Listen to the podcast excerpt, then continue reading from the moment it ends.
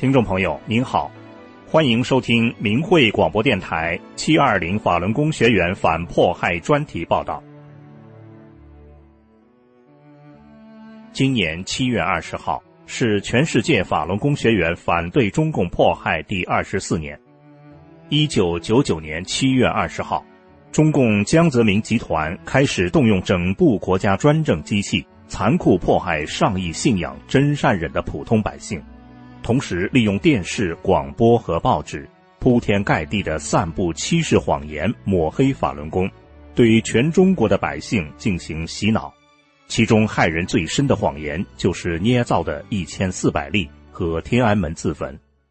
一千四百例指的是中共抛出一千四百个案例来抹黑法轮功，把一千四百多杀人、自杀、死亡的案例和法轮功联系起来。人们一旦听信了这些谎言，便会对法轮功产生恐惧、反感、仇恨等心理反应，从而认同中共对法轮功的暴力迫害。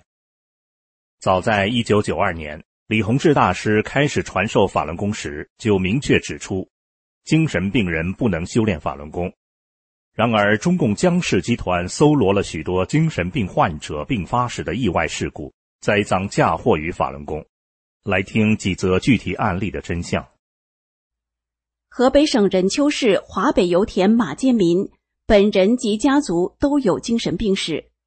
有一天，马建民一个人在家，他的家人回来时看到地板上有很多血，马建民肚子剖开，肠子外流，死在了厕所里。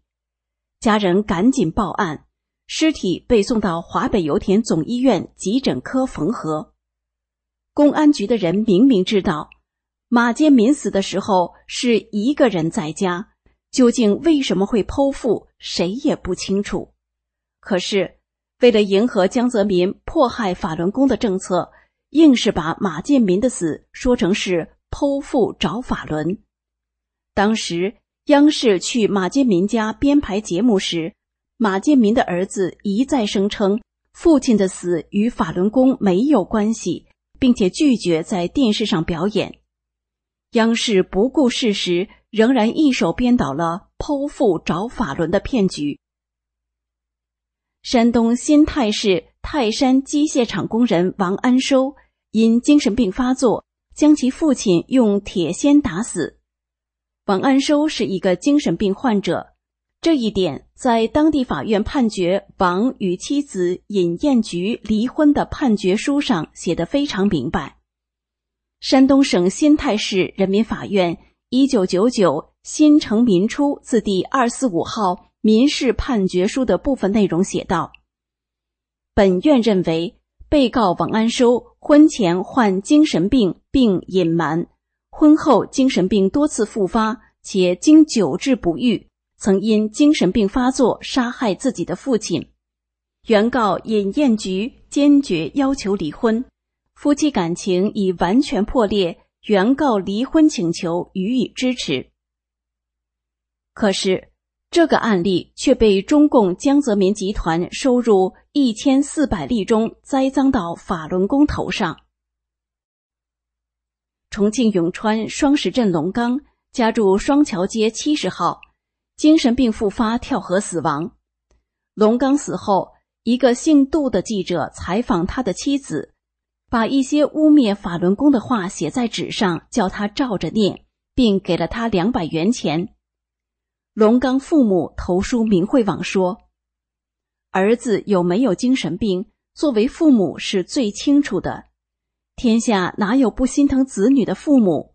儿子确实有精神病。”当时是精神病复发跳河死亡，与法轮功没有任何关系，这是谁也抹杀不了的事实。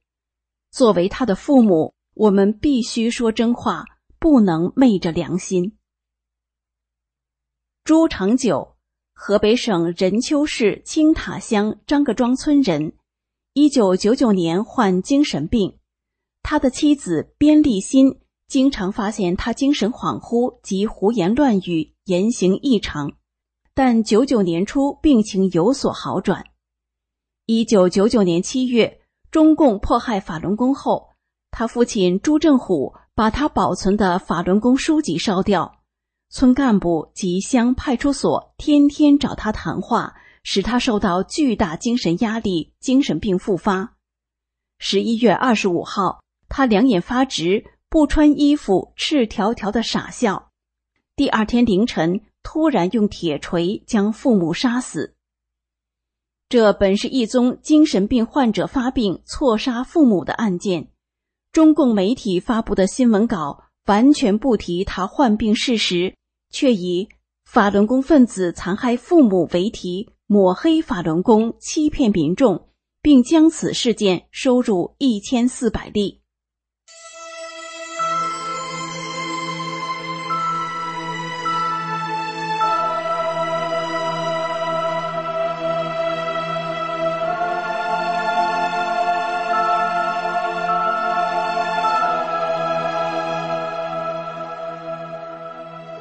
下面几个案例是公安人员以承诺减免刑罚为手段，唆使杀人犯冒充法轮功学员，栽赃陷害法轮功的同时，欺骗广大民众。二零零零年，辽宁盘锦市电视台曾报道魏家杀母案，事后了解到，这位被杀的老年人是以捡破烂为生的，他的女儿在海城游手好闲打麻将，没钱了就找母亲要，母亲没钱给他。他在晚上将母亲杀死，事后公安部门的人给杀害母亲的女人出主意，你就说你练法轮功，往法轮功上一推没死罪。魏家老百姓都知道这个女人不练法轮功。黑龙江省牡丹江市一个叫张清鹤的工人，因患贫血、神经衰弱及其他慢性疾病，曾服过八个月中药，后来因支付不起药费，经医生开方自己配药吃，由于不懂药理。他自己往里加了两味中药，服药后他就处于意识不清、不能自制的状态。一天，他吃完药后准备自杀，被他母亲和妹妹发现了，前去劝阻。他在药力作用下出现杀伤自己亲人的事件。张清鹤被牡丹江市公安局爱民分局收审后，多次被逼迫承认练过法轮功，并被逼迫承认是因为练了法轮功才出现恶性事件。而且公安局告诉他，承认了就可以不被判刑。除了杀人者，中共也把自杀者说成是法轮功学员。吉林市郊一农民以修车为生，由于没办理营业手续，修车工具被城管没收，他不堪巨大的生活压力而上吊自杀。当家属要告城管部门时，当地民政部门为政府部门开脱责任，给予抚恤，把死者说成是练法轮功的。公安部门特意在死者周围摆上李洪志老师的照片和两瓶白酒，对死者重新录像。其实周围老百姓都知道，死者从没有练过法轮功。当时当地的公安部门还不知道法轮功学员不喝酒，所以在录像中露出破绽，使得拙劣的谎言不攻自破。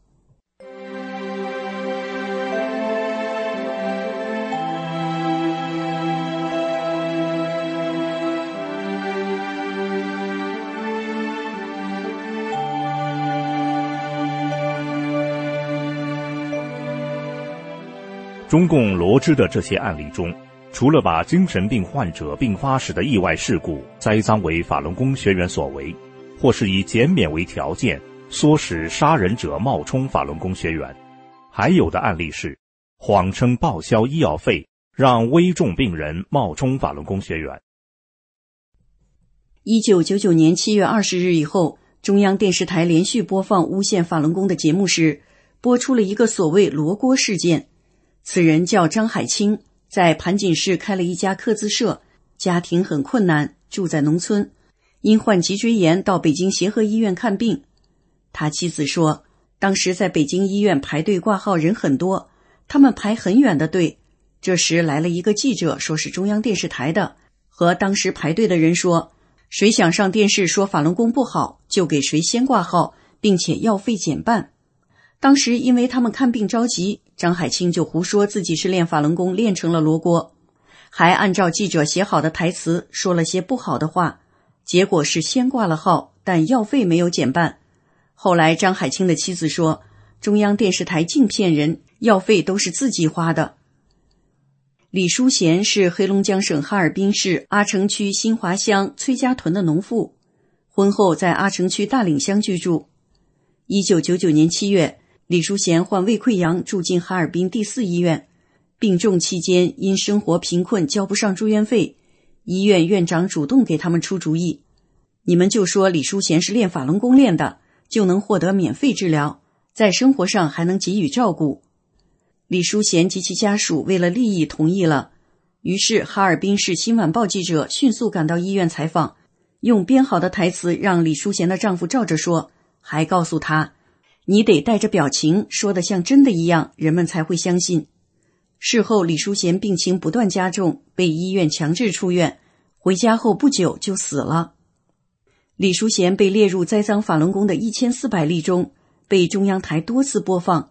曾经有人问当地官员：“为什么中央电视台向全国人民撒谎？”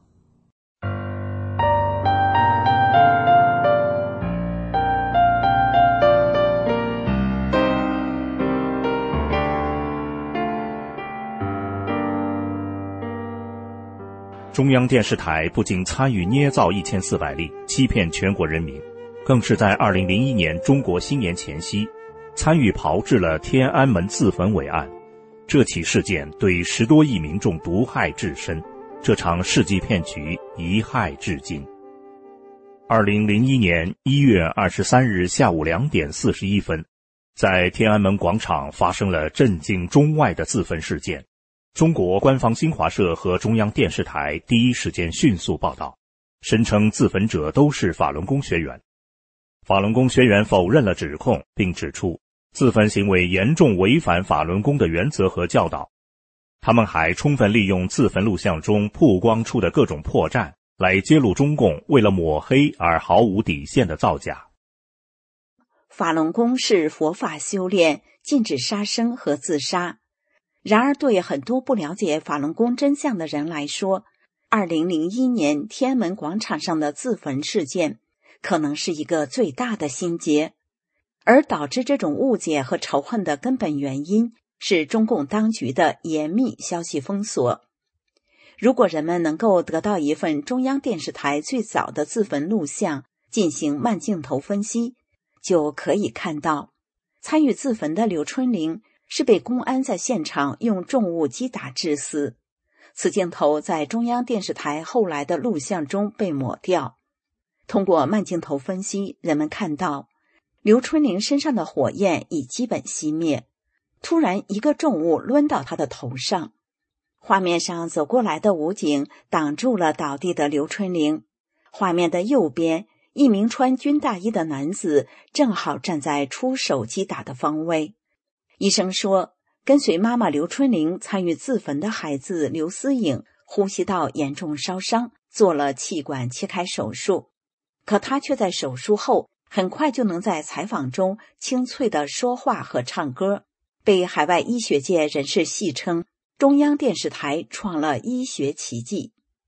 王进东自焚时的盘腿姿势是中共军人的坐姿，他被报道说是重度受伤，可是本应该迅速烧掉的头发却整整齐齐。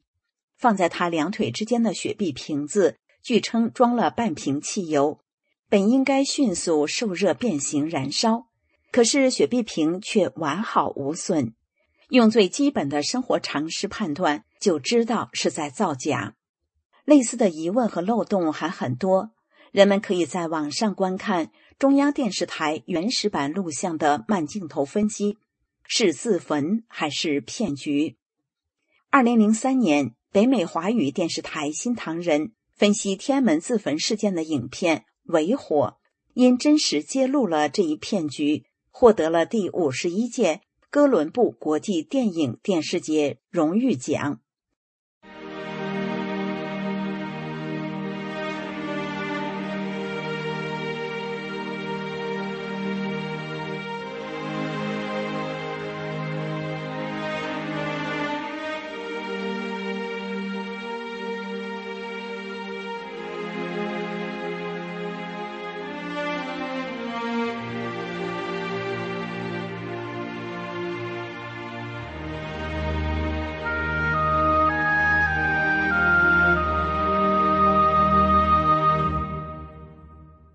天安门自焚事件发生之后，法轮大法信息中心于美东时间二零零一年一月二十三日上午在民会网发表声明，题为《中共制造自焚惨案，新华社造谣陷害法轮功》，又通过国际媒体向中共和世界发出呼吁，尽快进行第三方独立调查。二零零一年二月四日，《华盛顿邮报》在头版发表了调查文章，题为。自焚的火焰照亮了中国的黑幕。当众自焚的动机乃为加强对法轮功的斗争。文章提供了包括以下几点在内的事实：刘春玲不是开封本地人，生前在夜总会靠陪吃陪舞谋生。刘春玲曾不时殴打老母和幼女，从来没人见到刘春玲练过法轮功。另据法新社北京二零零一年二月九日消息。中国禁止五名在天安门广场自焚人员的家属去医院探视他们，伤者中包括一个十二岁的女孩，他们都仍生命垂危。刘思颖的奶奶在她河南省中部的家中，通过电话告诉法新社，这个女孩的所有亲属都被禁止去北京探视她，当局说谁也不能见她。这位老大妈不安地说：“他们命令我不得接受任何采访。”我只能说这些，我必须撂电话了，再见。下面请听国际教育发展组织二零零一年八月份公布的调查报告。继八月三号发言谴责中共当局对法轮功的迫害及人权侵犯后，国际教育发展组织八月十四号在联合国倡导和保护人权附属委员会第五十三届会议第六项议程中再次发言。强烈谴责中共当局的国家恐怖主义行为。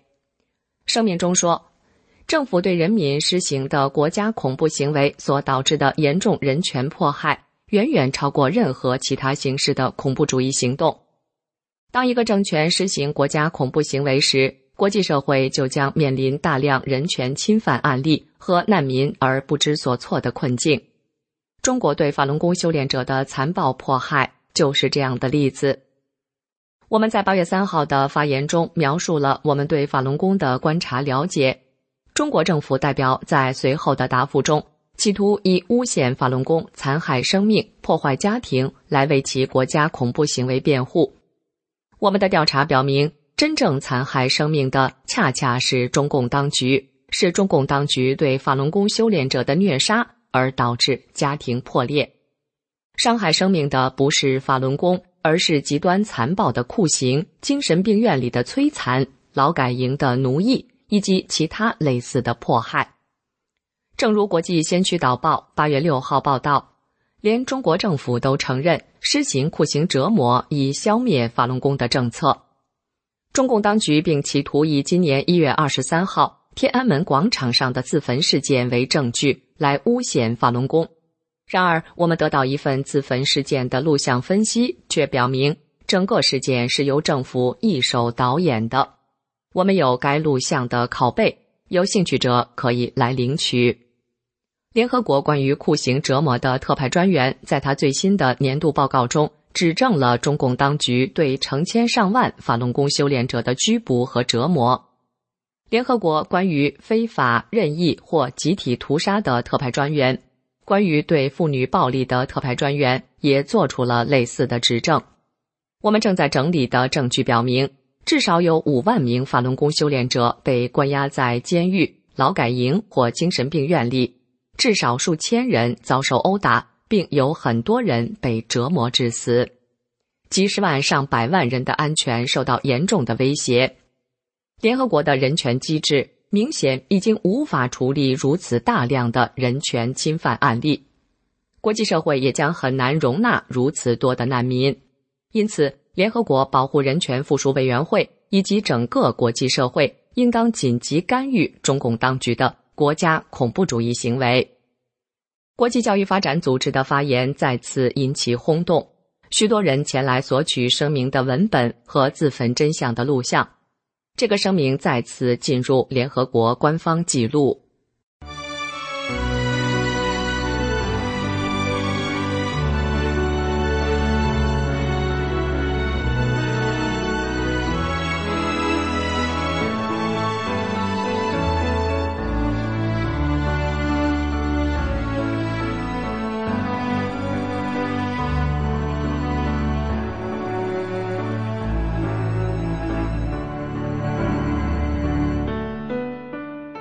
面对中共铺天盖地的疯狂打压，法轮功学员没有放弃信仰。面对令人窒息的白色恐怖，法轮功学员想到的是如何破除中共强行灌输给十几亿中国人对法轮功的仇恨。长春的部分法轮功学员利用掌握的技术和知识，更有过人的勇气和胆识，将法轮功的真相通过电波传到千家万户。这就是极具震撼的“三零五”长春电视插播事件。二零零二年三月五日晚八点左右，吉林省长春市有线电视网络的八个频道罕见的播出了《法轮大法红传世界》。是自焚还是骗局等法轮功真相电视片，播放时间长达四五十分钟，中间没有间歇。长春有线电视网几十万用户、上百万人看到了这些真实的消息。父老乡亲得知真相的同时，传播真相的法轮功学员也付出了沉重的代价。事件发生后，当时的党魁江泽民下达密令杀无赦。大面积抓捕了五千多名长春法轮功学员，直接因长春电视插播事件被迫害致死的法轮功学员至少有八人。二零零二年九月，有十五人被非法判刑四至二十年。中共倾尽国力的迫害，就是为了强迫人们放弃对真善忍的信仰。我们在下期节目中揭露中共残忍的迫害手段。其中包括惨无人道的活摘器官。